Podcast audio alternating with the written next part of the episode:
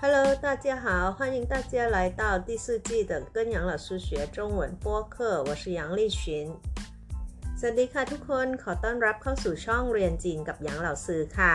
อันนี้เป็นซีซั่นที่ 4 ของรายการนี้แล้วนะคะสำหรับบทเรียนในซีซั่นนี้ค่ะเหล่าซือได้ปรับเปลี่ยนรูปแบบการสอนใหม่ให้ใช้ได้จริงมากยิ่งขึ้นค่ะ โดยบทเรียนต่างๆนะคะ จะยังคงนำเสนอเพื่อผู้เรียนระดับต้นแล้วก็ระดับกลางเช่นเคยค่ะ แต่จะไม่ได้ลงทุกๆเสาร์อาทิตย์เหมือนเมื่อปีที่แล้วแล้วนะคะ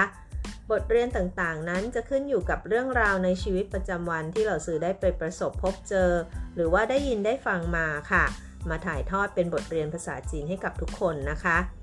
บทเรียนที่นำเสนอนั้นก็จะมีทั้งการฟัง การพูด การอ่าน การเขียนครบเลยค่ะทุกคน โดยจะมีการเรียนออกเสียงพินอินด้วยนะคะ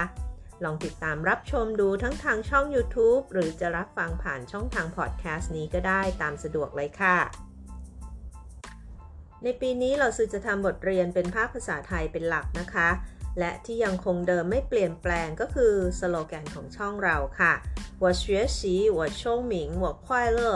ฉันเรียน ฉันฉลาด ฉันมีความสุข เหล่าซื้อหวังว่าทุกคนนะคะจะสนุกกับการเรียนภาษาจีนจากช่องเรียนจีนกับหยางเหล่าซื้อนี้ค่ะ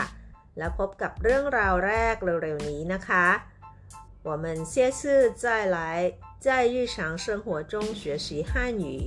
และกลับมาพบกับการเรียนภาษาจีนในชีวิตประจำวันกันค่ะ